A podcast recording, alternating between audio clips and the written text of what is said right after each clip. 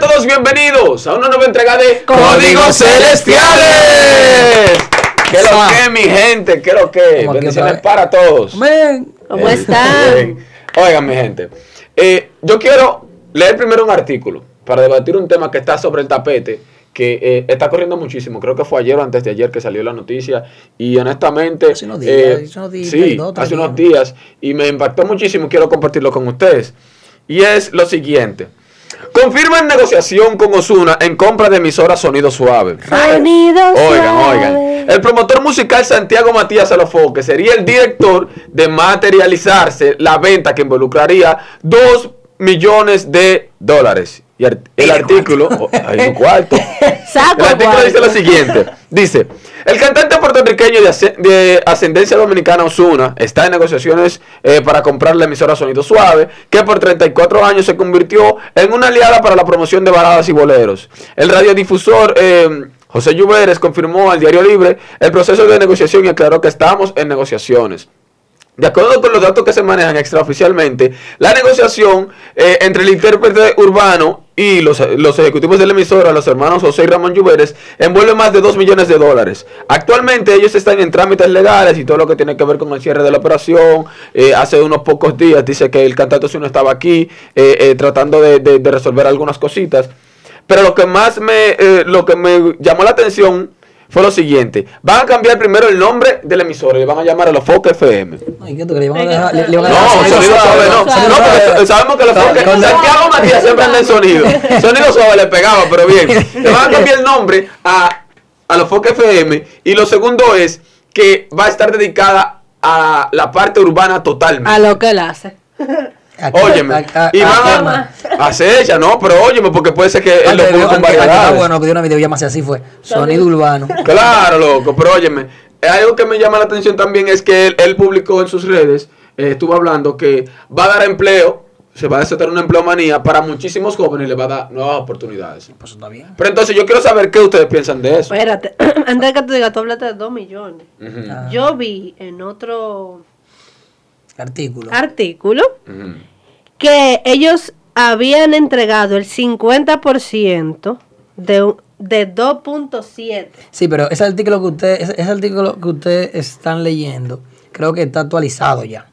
Porque dice que ya se confirma, la, creo que vi otro que dice que ya se confirma eh, la venta o la compra de la emisora. Okay. O sea, porque ese artículo está diciendo que estaban en negociaciones, pero supuestamente, o sea, no, es que sea real. Vi otro artículo, o sea, que salen pilar de duro, no saben cuál cree, que dice que ya se, que ya se, que ya la compraron. Que te digo lo que yo leí también. ¿Qué tú leíste? Oye, esto otros programas. Ayer se dieron más detalles y se reveló que ya trabajan en la programación, como dijo Darwin, que será urbana, en la que pasarían los programas de Santiago Matías. Y el primero en contratarse para llegue como producción asociada, averigua quién va a ser. ¿Quién? El espacio El Mañanero. ya tú sabes. la no potencia de aquí quiere, quiere decir que el Mañanero se va, se va de, de vaina. bueno, uno no sabe, ¿verdad? Si dice que van a participar en la programación, obviamente sería que sí. Aunque yo vi el bochinche, yo vi el bochinche de ayer y ellos no dijeron, obviamente, tocaron eso y dijeron, hay algo como que no se puede decir, tú sabes cómo son ellos. hay algo que no se puede decir, bueno, ¿qué te digo? No sé si eso sería favorable para ellos, pero te voy a decir algo. Eh, honestamente, Santiago Matías es una persona que se ha ganado mucho hate. muchas personas lo odian pero el tipo es una mente maestra. Hay que darse. Sí, el tipo es demasiado duro, mira. El mejor aquí ahora mismo. Siendo honesto, aquí en las emisoras. Un gran empresario. Oye, claro, el tipo es durísimo, un empresario duro.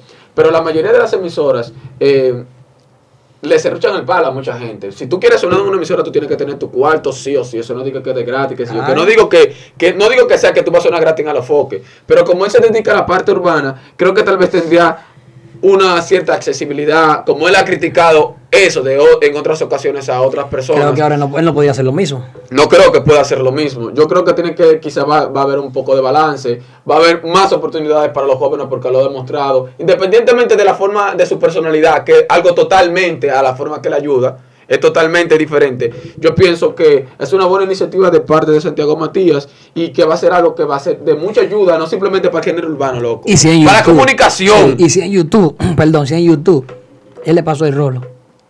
A la televisión. Hace rato, loco. Si en YouTube, él le pasó el rolo a todos esos canales fuertes y de allá.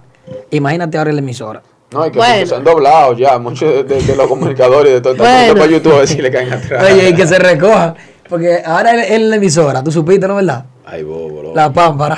¿Tú crees que le quiten el puesto a Papá Radio? ¿A quién? ¿Quién A es Papá Radio, A Luis Luis. de Corporán. Eh, Bueno. hay dos públicos. Está el público de Whitney y está el público de, de, de Alofoque. Aunque tú sabes que el público de Alofoque iba al canal de Whitney simplemente para tirar leña y echarle leña al fuego. Bueno, gente, nos vemos en una próxima entrega.